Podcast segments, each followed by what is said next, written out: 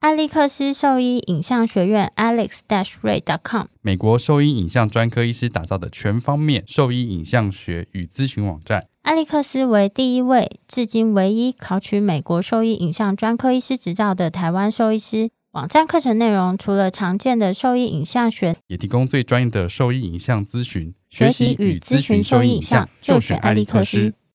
狗狗、猫猫防护跳蚤必施新选择，李兰灵藻师 Seresto 对付跳蚤必施长达八个月的保护。全新科技的项圈，专利且创新的活性缓释机制，让保护力长达八个月，不怕水也没有异味，狗狗、猫猫都可以使用。方便、安全、有效、亲密。我也用李兰林早师。你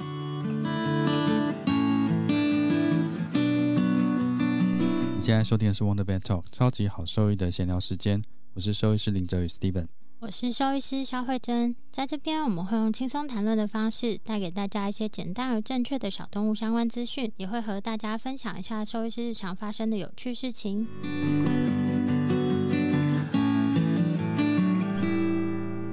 那我们今天呢，很高兴能够邀请到前任的台北市动物保护处动物救援队的队长吴静安兽医师，然后来我们的节目跟我们分享一些不一样的兽医师工作。欢迎吴静安医师。啊，Hello，大家好，欢迎吴医师，欢迎来这边玩。我想问一下，就是那一般的民众啊，他们在什么样的情况下，他们可以寻求就是动物救援队的帮助？是只有外面，比如说他看到旁边野的生的动物野生的动物对，那旁边的人邻居在打狗，狗就尖叫，这就样是子虐，待啊，不一样吧？对，这差也不多算啦是，救救援、啊、对，也算啦，就是说，应该说，不管动物救援或是动物保护案件，都是就打一九九九就可以通报。但说实在话，接受的假设我以动物保护案件为来说的话，其实收到的案件一年是非常多的，嗯但是经过调查厘清下去以后，真正是动物保护案件的不多。嗯，怎么说？因因为说，像其实狗叫这件事情，其实很常有一些狗就神经病一啊样，就会发出很凄厉的叫声。我相相信学长姐都知道，嗯就他们其实很常会柴犬对很常会发出一种让人家认为它是虐待的叫声，但是嗯其实就是这只狗的问题而已。嗯对，可能分离焦虑症，或是你拿棍子刚举起来，它就已经挨得像你要宰了 它一样，就是还蛮多这样类似这样的狗。嗯，对，但是其实有的时候这样的叫声就会被通报虐待动物。然后还有另外一种情这样，况你们是就，要去了。对，还有另外一种情况是，就只是他的狗很吵，邻居狗很吵，这样你们也要去，他通报的时候他就会说是虐待动物，因为他只有知道这样子就有才人会来。哦如果你只是跟他讲狗很吵，动保处绝对不会理你，因为狗叫是正常的。嗯，但是如果你讲虐待动物，动保处一定会过去看。那很长的时候厘清下去，它就只是狗很吵。可是这样子有什么意义？它狗还是一样啊。但所以这不就不是动保法能管的啊？但是哦就变成说我们要去厘清啊。所以其实很多的案子其实不一定是虐待动物，但是就是很多这种就单纯的狗叫或者养狗很臭，嗯，他就说是虐待动物，因为他也认为你这样讲他才会去看，然后、哦所以对基本上来说，只要民众有通报，你们就一定摆百分之百一要去定了会解去看。但是去了能不能看到就是另外一回事。原则上我们去了以后，即使没碰到人，我们还是会再去，我们会去到碰到人为止。这是嗯基本上一定会做到的事情。但是至于说我碰到人了以后，他让不让我进去看，这是另外一回事。然哦后，所以就假设说，我说我从阳台看到他在里就在面里面虐待，然后必须要这个人愿意主动开门，你们才能进去也。不是这样讲。如果我在阳台上看到他在里面虐待，嗯我是可以找警察协助直接进去的。直接破门，哎但是他现行犯才对行，但是如果只是说他养的很糟，他可能疑似养的不好，因为味道很重、嗯之类的，他死不开门，我们是没办法，因为我们养很糟不代表他虐待动物，不代表动物会死，他可能只是大小便不清，或者他这个人卫生习惯不好。嗯，对，所以他没有直接的紧密的连接。但是如果我们在门口的时候听到真的是棒棒棒，然后狗叫的跟杀猪一样，哎，这个其实是依法来讲有机会实行强制力的。对对对，但是这是不同的状况啦。应该说会遇到说在人家门口目睹到现行犯的，基本上很微少乎。其微啊，哦微乎其微。大部分都是那种就是被人家通报说羊很脏、羊很臭、狗叫很大声哦之类的。然那如后果被录影的，哎、有有有机会，有一些人就是会偷偷录，有偷偷嗯录，然后如果真的有证据，都还是有机会使用强制强制力啦，哦，但是不容易。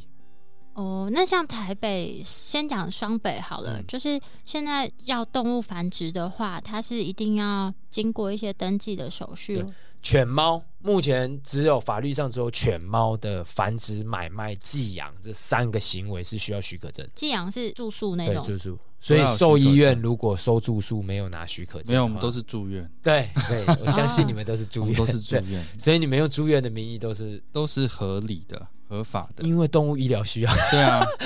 对啊，但是的确也有兽医院用寄养的名义，然后被罚的，哈，有真的哦十万到三百万，啊，罚非常重，三百什么万啊三百万通常要罚到三百万是罚买卖繁殖买卖啊，哦，因为他那个必须要看他的不法的获利所得去对啊，我看那个增加 range 超你那大，对你那个罚款，你繁殖场一胎五只狗，可能一只三万块，卖一胎就十五万、二十万嘞、嗯啊！如果你罚十万，他根本不怕你啊，所以他罚款几率才要扩大，十万到三百嗯万。如果你非法繁殖的量能很大，像你被我抄到你的场子有一百多只，嗯那我一定罚三百啊，嗯，才会怕。对，才会怕、啊。但是像寄养通常都罚十万啊，哦因为寄养收费毕竟不高了。那像什么样的情况下，就是可以通报这个繁殖业者是有问题的？就是他已经拿许可证，但他其实就许可的时候是通过这些规定，但他后续其实并对没对有，。有可能啊，就是都会检举啊，很多啊，就是什么说。呃样的情况下可以检举，很或多是民众去消费的时候，看到养动物养的很差，就检举了。这样对啊也可以检可举？以啊，可以啊，没问你题们啊，的都还业是会去。因对为我范围好广，对啊，对啊，稽查取缔业务范围非常非常非常的广。对那现在在台北，就是大概有多少位医师是在负责这个？台北比较特别哈、哦，我先讲台北、新北比较特别，其他县市我不好说。但是其实大部分的县市都是兽医师在做动物保护检查员的工作，就是稽查取缔的工作，都是兽医师。但台北比较特别，台北除了兽医师以外，还有约聘人员。啊，约聘人员的职系就很广，包括法律系、社工系，然后或者所有生物相关科系，都可以都可以，对，都还有大众传播系，对，哦但是其实还蛮多是目前法律系的也不少，哦，对是哦。那对大概就是先讲双北好了。那在这个动物救援这一块的人力，新北确实我不确定，但是那台台北北十二个，就是你刚讲那些对，兽医师加约聘人员加起来才十二个，两年前只有八个，十二个负责九千件案件，没有没有没有，九千件是救援，动物救援的案件有三十个人在跑，三十30个人个跑九千件，一年九千件，那动物保护的这种案件就是要稽查取缔的，一年大概两千多件吧。但是也才十十二个人，十二个人在做。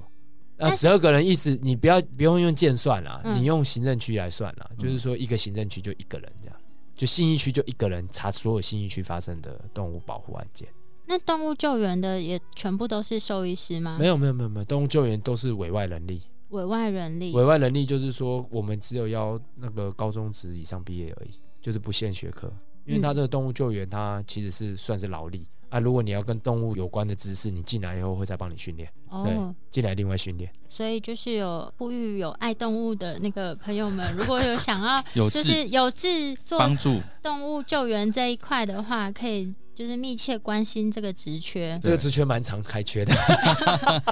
还蛮常开缺的。兽医师也很鼓励来动物保护这块领域工作，因为真的就像我刚刚讲的，它真的能够帮助到真的需要帮助的动物，而且你真的帮助到它以后，你会觉得很有成就感。再来就是说，如果你真的把那些虐待动物的人把它绳之以法。绳之以法，哦，不管是罚他钱或者把他送到牢房里，嗯，都是蛮爽的一件事情。的确是。对，但是的确它并不是一个好做的工作。这还是要讲，它是一个非常非常具有挑战性的工作，嗯，挑战性是一个很好的说法。因为以前都看那个动物星球频道啊，就是美国他们其实就是有那种什么嗯动动保保警九察嗯对动保九一一还是什么之类的，就是看这样救援都不晓得台湾其实也有这样子的，呃应该说台湾现在的救援技术可能还没有办法像 Discovery 或者大地频道他们演的那么厉害，但是有逐步在往那边发展。像我们现在都有在做那个绳索训练啊绳索训练你说从就是高处吗？对，就是垂降或是一些绳索救援技术，嗯就是像那种像很常新闻看到一些树溪啊摔死人，不是什么特搜队进去用绳索，然后把人嗯家吊拉出来嘛，或从瀑布上救下来啊，或等等的，就是类似这样的技术，我们都内部都有在训练。所以那这是真的有遇过，就是狗狗掉到深沟或是山崖，或是甚至瀑布底下，然后还活着的时候，用这样的技术去把狗狗啊救，上。这也是你们要去救对啊，不救是狗，不是消防队消防局救人，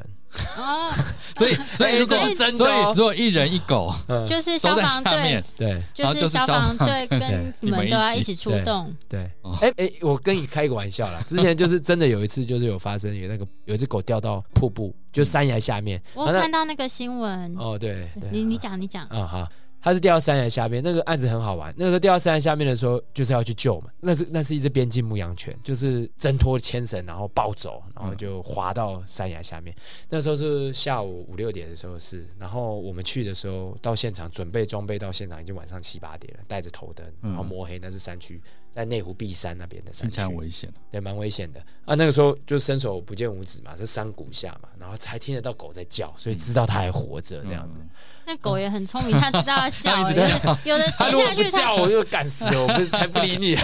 下去捡尸体干嘛？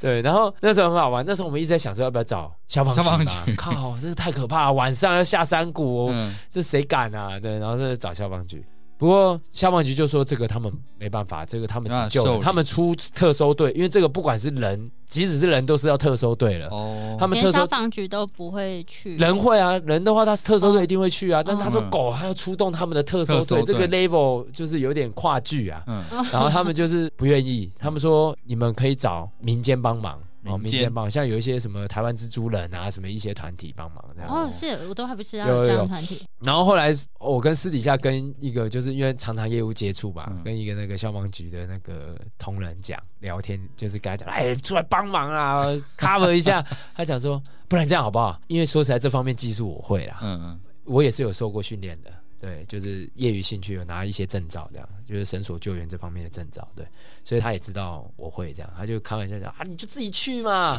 我说啊啊，我的同仁没有那么，这等一下我下去了，真的出问题了，没有人把我拉上来。有他那说没有你下去上对，班，他就可以叫他就特这样搜讲队他就这了样。说 OK 啊，你下去真的上不来，那就是救人，不服 OK 我们去。特搜队就可以出动 我。去顺便帮你把狗救上，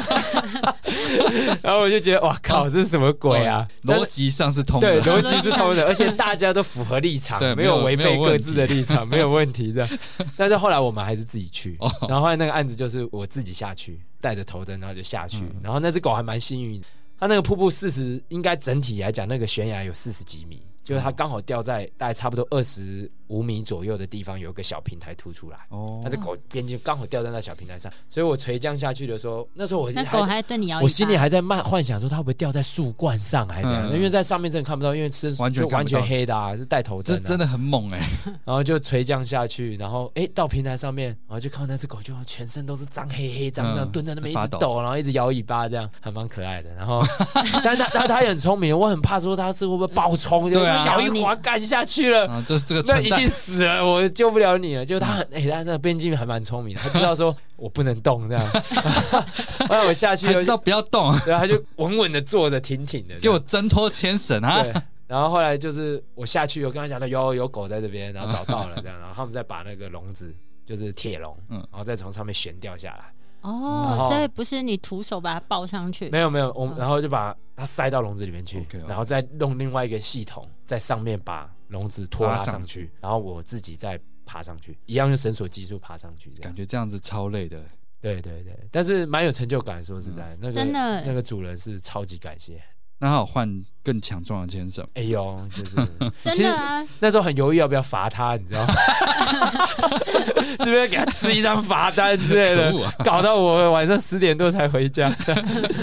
对啊，小孩蛮都好玩睡了的。但其实这种类似绳索的，偶尔会有，真的有绳索需要救援。真的极富挑战性。而且其实很多状况都需要。其实为什么我们内部要训练这种绳索，你知道吗？嗯其实我们那些委外的那些动物救援队队员，其实他们其实真的很辛苦。你知道他们薪水一个月，今年有开始调薪啦，但以前他们薪水委外有点像约聘这样子，不是，他就是外包，外包就是像那种讲白一点，就像那种公办大楼那些清洁人员有没有、嗯类似那种状况？只是他们的哦工作是、就是做不一样的这样。他们那时候薪水最高最高，即使待十年哦、嗯，薪水最高的就三万块，这么低，超低。但是要做这些事，对，其实真的很夸张。那今年我们有我离开台北市动保处之前，有帮他们加薪啊啦，嗯就是好不容易就是争取市长推。我必须讲，柯文哲市长是一个非常注重动保的人，所以说实在，柯文哲市长任内期间真的对动保处真的是给予很大的支持，支持。对，坦白说，包括我讲动物保护检察员，我不是说一区一个嘛，嗯，在两年以前是十二个行政区只有八个人，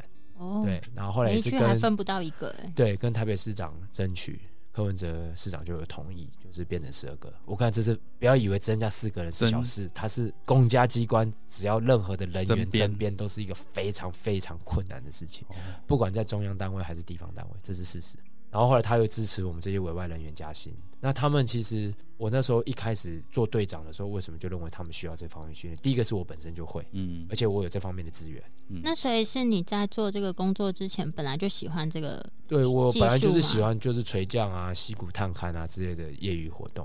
然后后来就是我进去以后，我看到有一次，就是他们其实这些人，你看他薪水很低，嗯那为什么他们愿意做八到十？其实真的很多热人情是他是真的有一个，我把动物与苦难中救出来，他们有一个热情，真的有一个热情。我不敢说三十个人每一个人都是，但是真的里面应该有一半以上有非常具备这样的热情。对，然后像我就曾经看过一个案子是，那个时候就是在高架桥，嗯有一只幼猫就掉在那个高架桥中间那个桥墩，有没有？它不是有个横条这样撑着那个高架桥桥嗯边的桥墩，它就一只牛猫就掉在那个横梁上。然后我的同仁啊，就手拉着手，然后从那个桥墩把同仁放到那个桥墩上， 手拉着手，就是这样，真的就人体接力这样子，嗯然后就让它翻下去，然后跳到那个桥这墩么上危，险，然后抱了那只幼猫以后，再手拉着手把它硬拉上来。中间只要一个失误，人下去就拜拜。嗯上不新闻止一个，对，真是太夸张，太可怕。对啊，然后那时候，然后他们救上来很爽，说耶救到了， 然后还拍照的，哇，好开心的。哦我看的时候脸是真的是傻眼，想说干你这下去我就上头条新闻。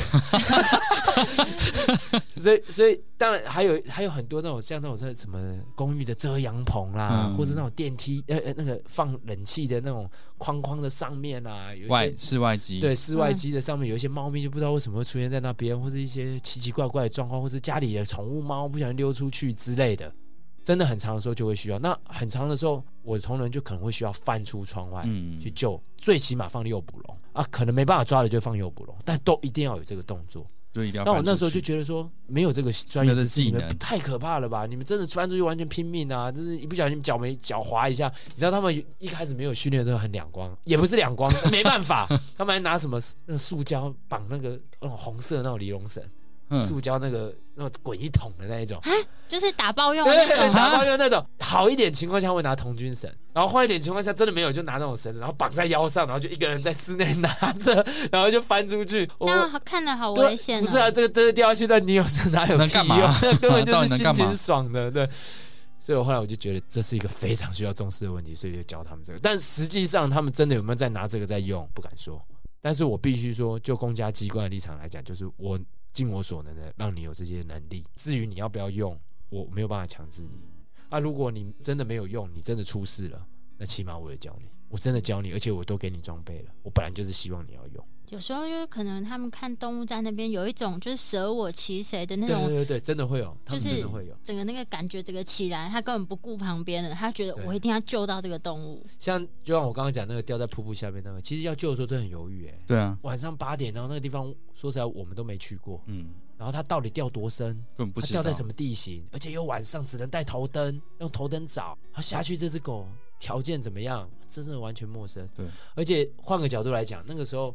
其实那时候在下去的时候有在想说，因为我算是技术比较好的，嗯嗯，我想说我同人下去，然后他真的出状况，我在上面可以把他救上来。但是我下去，我上面的人不够强的时候，可能没有人帮我排除危险，所以我想说我在上面留守，然后会的人就是我同人下去。但是后来他不是兽医师，他说啊，我下去要、啊、如果我怎么知道这只狗需不需要麻醉或是干嘛？如果真的要麻醉，我要怎么办？他说那我下去我真的也没办法做什么、啊。他想想、哎也有道理，所以我只好自己下去，就这样。但是还是成功了啦，蛮有蛮有成没就有，。从刚刚那些就可以排除掉一些人，比如说我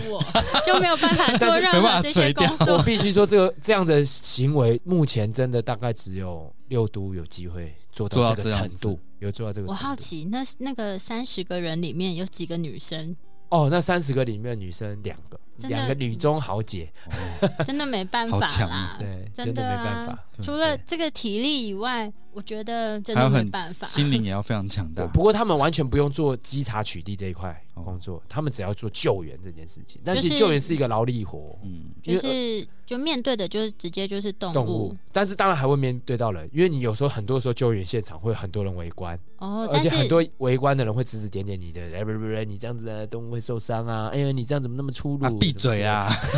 真的那 种超不爽的， 什么之类 的！真的很烦，魔力来，而且有大部分的时候，除非动物受伤已经很虚弱，不对然其实动物受伤你要去弄它，它其实更会攻击火大，对啊它跟你拼了，因为它嗯觉得你要害它。对对对，所以其实这种工作，而且救它，要么屎尿齐飞啦，要么就是一直要承担被咬的风险。嗯，对，其实这不是一个干净的工作，也不是一个不辛苦的工作，是很辛苦的工作。而且动物很多种啊， 嗯你不是只会救狗猫而已呢。你像我刚刚讲的斑鸠啦、鸟，甚至老鹰啊，像嗯狗、狗屁倒灶的动物，你都要救。你碰到了三枪，你要怎么救它？你你你没有救过，你真的不知道怎么去能够帮助它而，且不知道哎什或么者怎么抓住它，嗯怎么好的抓住它。甚至一只老鹰，你要怎么抓？他们都要上 课哎、这个很困难，我觉对得啊，你要怎么抓？好好的抓一只老鹰。就不要弄伤它，也不要让你自己受伤。对，然后又不要让他紧张。哎、这这不是不容易哎，这都要上课。我们每年其实都会让他们上这些救援其他动物的一些专业知识的训练。那这都是哪一些人来会帮我们帮我们帮上我像们上鸟课类的话，主要就是台北鸟会和猛禽研究会。猛禽研究会，哦，猛禽研究会是一个和台北鸟会都是，起码在鸟类方面是蛮很厉害专专的，业的，非常专业，嗯非常专业。所以这是一个需要仰赖很多各各路方各专方家对的资源协的助的那个对单位。对，没错。所以如果说你觉得你现在工作就是非常无趣，你想要多学习， 就是每天一直摸狗摸猫，觉得没有办法一在直人做手住院动物，一直做结 扎，想骨要科手术做腻了。对想要对啊挑战新的内容，接触其他的动物的话，这是一个非常好的选 择。真的，像我里面的动物救援队里面的兽医师的同仁，我跟你讲，真的在这个单位待得下去，真的都是很有热忱。第一个你要有热忱，我说热忱，然后你要有体力足够的体力，然后还抗有压性，要强大的心灵能力。对，强大的心理素质。对啊，对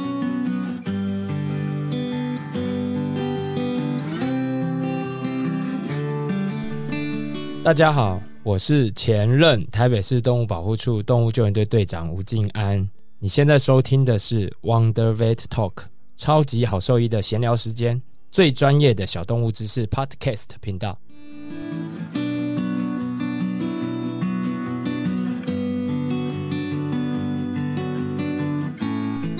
就目前在那个救援队里面啊，就是最资深的兽医师是资历是几年啊？都在救援队就内。除了你以外了五年内吧，啊，五年也不错啊，比我想象中的 好。我刚刚刚以说为五个在月，对啊哎、应该严格来讲啦，如果是兽医师的话，嗯以我离开的时候，真的做动物保护这块工作的最资深的应该是两年，两年而已。对，两年而已。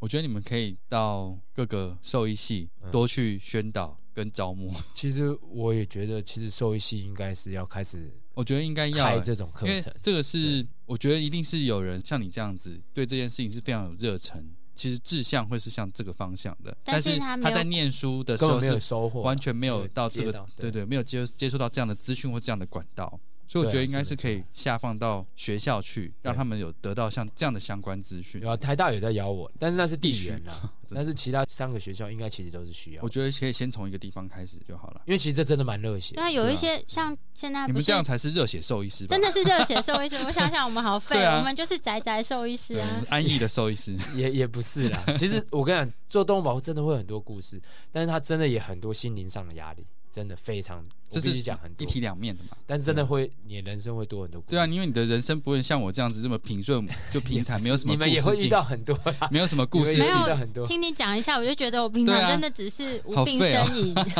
累个屁呀！对啊，无你病垂降呻呢？你要一垂降，你再跟我说累吧？ 你以后不准这样呛 我。其实说实在，垂降是好玩的啦，就是救援那个是有成就感，有危嗯险，不但是，有那成是就因为感你成功了。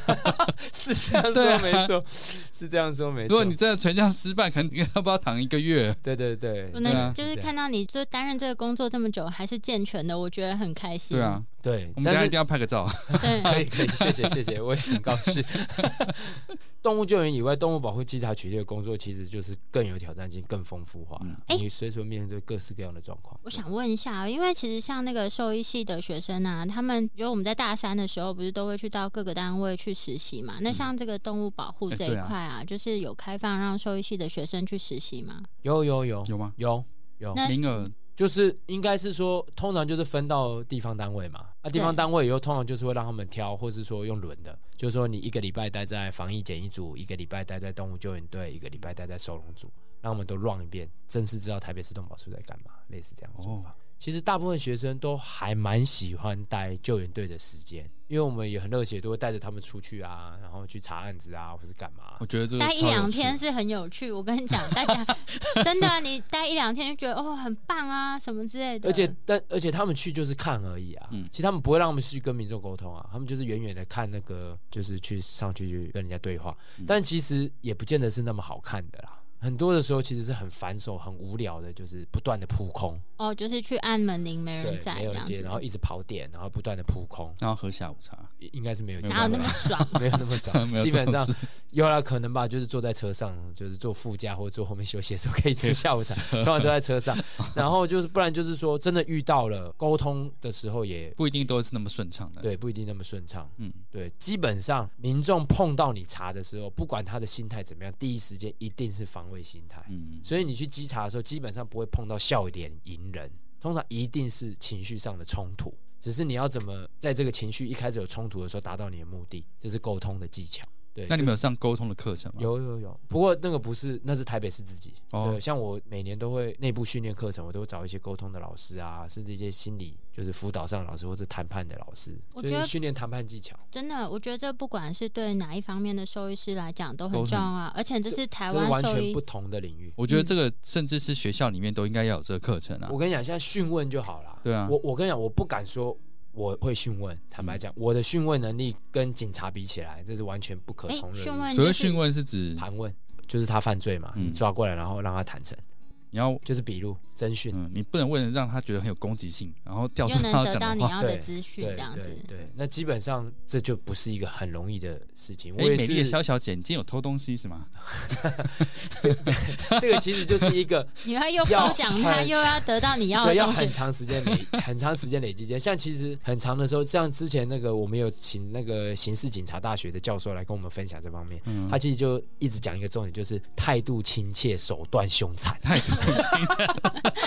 了，意思是什么呢？像平常我们在问的时候啊，其实我们笑笑就地拿很刀常捅你我知道你是虐待动物者，但是我在跟你聊的时候，但我不能自己有情绪，对我要让你觉得我跟你一样爱虐待动物，这是开玩笑的，但是就是要这你要样让他只觉得你你是跟他站在同你们一是阵同一阵对，线。我认为你虐待动物，看是这狗那么贱，你打死它刚好。对啊这这样要子样让他感觉到你就是认同他。对你这样子之后，可能他在回答你的问题，会你比较才有真实机会得到你想要的。不然他一开始，你为什么打他你？为什么你为什么把这狗杀死？你你这样很过分，你知道吗？你是不是畜生啊你？他对什么都不跟你讲，对啊，他一开始就防备心很强。所以你要怎么从？哎，其实这是一个真正这是一个训练，这是一个技术。我们兽医不可能教这个啦。完全不可能啊，不可能，但嗯这个真的在、我也是在实物经验磨出来的。但是你说我现在的水准怎么样？我可能跟一般远警比都不见得比他们好，因为他们在警察学校训练，他们可能五年的时间、四都在年的做时间这个都在练这个东西。哦。我们都在练临床啊，我是进十五以后才一直磨，一直磨，然后才有自己的心得，嗯，或是找一些老师上课去听一些老师上课，才有自己的心得。但是这些心得，你说跟那种真的受正规教育的比起来，我觉得还是有落差啦。我觉得这个询问除了就是你可以得到你要的资讯之外，也是对自己一种保护，对吧？也就你算不会是算对是不会是一直是激怒对方对的，，而且这个时候法律观念的结合也很重要。你法律观念熟，你也才知道说你问什么东西，它的答案是什么，才会让他沉醉，哦，哦，那你刚刚这讲是的，非常重要刚。刚讲的很很很棒的那个好的例子，你可以讲一个很可怕的例子， 很可怕的例子吗？对啊，像什么？就是有有遇到那种情绪失控的情形，对，像之前我在花莲的时候，其实我跟必须说，就是我很常开一个玩笑，就是说。在动物医院，就是我很常我的朋友有跟我讲说，他们碰到一些疯子、失主啊、神经病，我很常就跟他们讲说，你们在动物医院啊，哈，你们是偶尔疯子会来 找你们。我说我的工作是天天非常主动的去外面找疯子， 这是事实。因为其实除了那些，就是我刚刚跟你们说，可能是一些什么狗叫、狗吵那些，嗯就是其实不是动保案件的案子以外，嗯如果他真的是饲养照顾不善或者虐待动物的个案，基本上你去调查这些人都，这些人绝对不是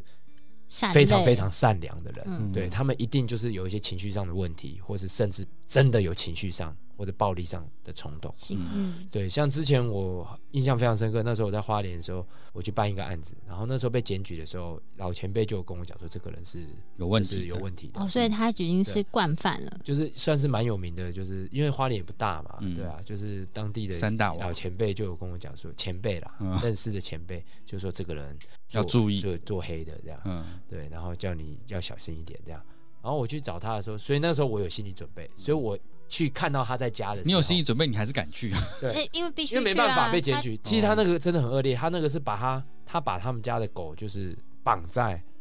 海滩边，花莲嘛，就绑在海滩，就是他在海滩上插两根铁棍，定装两根铁棍，然后两只狗就绑在那边，日复一日，年复一年，完全毫无遮蔽的日晒雨淋，而且那时候是暑假，那两只狗没被晒死，真的是刚好，那个沙子烫到我手摸都觉得摸久了会长水泡那种，花你想莲的象。夏天真的对超，热，而且重点那沙滩，你大家都知道，在夏天有玩过沙子，在海边玩那个沙子其实超烫，超烫你赤脚踩那简直烫到受不了，根本踩不动的。嗯但那两只狗就日复一日、年复一年被绑在那，所以被检举的时候，我本身就是一定要查这个案子。但虽然我知道他很糟糕，但是我就是一定要去做。那我也知道这个人有问题，所以我去找他的时候，我就先打电话给警察。啊，果然不出其然，我一盘问他，跟他讲他这样是违法的，他马上就情绪抄失刀子控，，对，就抄刀子说要砍我，但好险他老婆在啦，所以就上演一个就是你们大 家你很不常要这在样了，你不要这 YouTube 样，上看的那种啊，你不要这样啦，你不哦要这样了，我看是你。你，我看是你，对，在行车纠纷很常出现啊的你 那不种要画面，对，就是女朋友或者老婆就会在旁边拉，就哦就是一样在画面，好险就是拉一拉扯所以一他扯，拉了一个小时 啊，没有没有没有，因为警察大概两三分钟就到，因为我事前打了，事前打，哦，啊，警察应该也知道这个又是他这样对就是有这问个题，嗯所以说这个去盘问，我也有跟警察表明身份，我是政府机关的人员，嗯我要去查，所以警察也是马上过来配合，所以我才刚问完，他情绪起来大概两三分钟，警察就到，然后警察就马上把他架开，然后就逼要求他配合我们做稽查的动作。嗯，对，那后来那那两只狗，我没有办法帮他们太多，嗯坦白说，但是最起码后来这两只狗，他们是移到树林里面去养。至少但不他会绑在在铺沙上。沙滩上是要干嘛？他就是养在那， 就是这样，就单纯他就是养在，他不认为养在那边有什么不对的、啊。就你管我，嗯所以 在这个情况下，就是你们大家只能要求他改善他的生活环境，但不能强制把他的动物带走。应该说那两只狗，说实在话，我也蛮意外，它们身体其实还蛮好，哦是就起码精神很好，没有晒哦得被吸被吸啊呢。如果它真的晒的已经快死快死，我是是有可以没入是公公权力是可以直接把它扣走的。对，但是其实那两只狗，起码那时候我去的时候都还是活蹦乱跳，还会叫得很大声。嗯哦，对，，所以这当然也是因为主人认为说，我只养这边七八年了，你在那边啰嗦什么？但其实说实在，我就兽医师的立场，我觉得这两只狗也真的有够耐 的、欸，很强哎，这样晒七八年不会死，真的也是很厉害。 真的对啊，真的很厉害。但是真的有一些狗就特别厉害，不知道为什么。但起码后来它还是配合，因为会必被须罚嘛。起码移到树林里面，它可能还是没有办法得到多好的生活环境，但起但码至少没有这么热，它不会那么痛苦了。嗯，我必须这样说。那如果说像我们兽医师在兽医院里面呢、看到那些我们觉得怀疑好像有被虐待的动物，那我们要怎么样去做对，处通理？报的动作，其实最常兽医师遇到的是弃养，就是丢到医院，然后医疗费可能付不出来，或者怎样，或者甚至说他一开始送到医院就从来没有想要付钱，可能路上看到丢了就跑了这样。嗯，对，那其实很常受到弃养案件，但是我必须说，就是很多的时候，兽医师会有个观念是说，诶，先讲法律好了啦。嗯，好，动保法上来说，弃养案件要成立的话，动物必须来动物之家，就是收容要所，要经过嗯要动物要到我的收容所里面，因为我不可能要求民众到你的医院去领狗。动物来我们公立动物之家，它才会进入动保法的法律框架里面。好，我们才可以从动保法的法律框架去要求民众领回，或是去做后续的追查甚至嗯裁处的动作。所以说，这会变成切成两块。很多的时候，有医院会要求说，你叫动保处要求民众去付钱，哦，这是两码不子行事。哦，不行啊，对嗯，我可以处理他弃养问题，我可以罚他弃养，但是医院跟他的医疗上的金额的问题是你们之私人间的问题，民法上的问题，嗯你们可以去打官司去告他，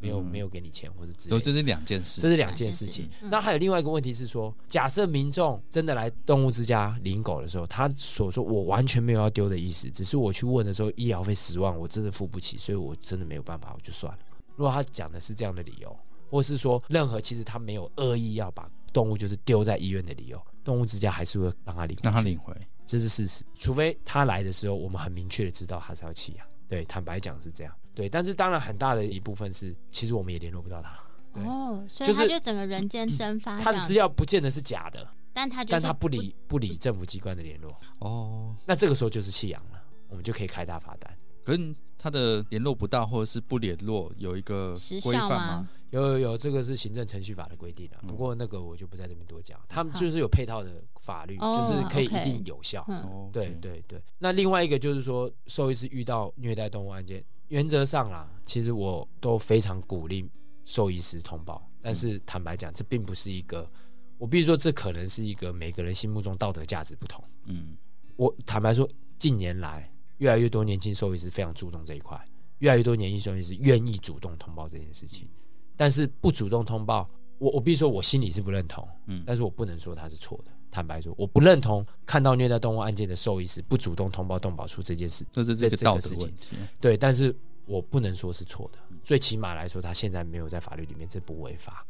对。但是我希望可以做，因为兽医师很多的时候，他的确可以看到一些东西，对。那我们也的确有一些案子是跟兽医院配合的，嗯就是兽医院主动通报，然后我们去做后续稽查是有结果的。但是也必须说，兽医师也不要认为说你们通报了就百分之百会有结果。嗯这个其实任何一个案件的调查，它都是层层关卡，而且有非常多的困境。我随便举个例子，原则上，如果我们能力够的时候，或是人员有当下没有其他事情的时候，动物园通报说，我看到一只狗真的很惨，你可不可以赶快来？我们当然有办法的时候，我们会马上过去。如果我到现场去的时候，真的看到动物很惨。我们当场的确可以现场主张这只动物我扣下来，配合我们调查完以后再考虑这只动物是不是要还你，这是一点。但是其实更大一部分情况，你看我们全台北才十二个人，的确不是没随有时都办有法时随间。抠随到，对，，尤其是士林北投或是万华那种离信义区很远的行政区，我可能开车过去就是四五十分钟，我怎么能随口随告？嗯多很长这种民众医院通报的案子，当我们到现场或者怎样说，其实都离开了，都离开了。对，甚至我们也会建议医生说，不然你可不可以先用什么方式先想留办他法想办法留留住嗯住院院或者干嘛的，起码动物留下来，我们只要看得到，我们其实就有办法展开后续的动作。但其实很多的时候，这些人他是不愿意住院，不想花钱或者怎样，就是把他带走。那这个时候，我们当然还是可以跟医院要他的联络方式。嗯如果他留的是真的联络方式，或是真的讯息资料，那我们当然还可以后续追查，去他家里面去看。嗯但当然也有。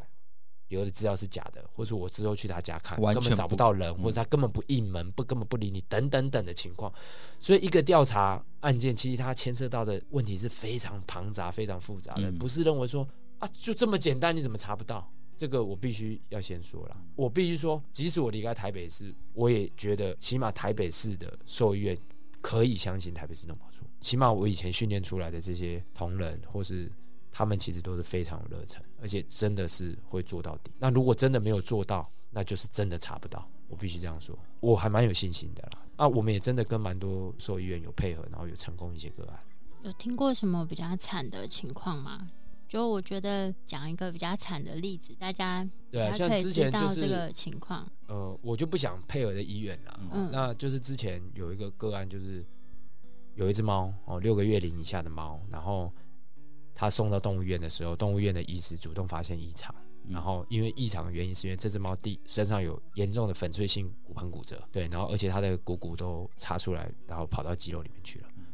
然后他们在扫 X 光过程中发现，这只猫不止这个新伤，它的右侧肋骨断了七根，然后才六个月而已，对，而且那是旧伤，而且后来从那个骨痂生成的时间推估，应该是大概两个月左右嗯发生的事情。然后就是骨折的七根，肋骨骨折七根，然后胫胫骨也骨折，然后股骨也骨折，都有旧伤，然后都已经长骨痂、嗯尾关节。对，所以等于说他在六个月内连续两次重大的骨折伤害。嗯，对，所以那个医生当下认为这个应该是虐待动物，他就主动通报。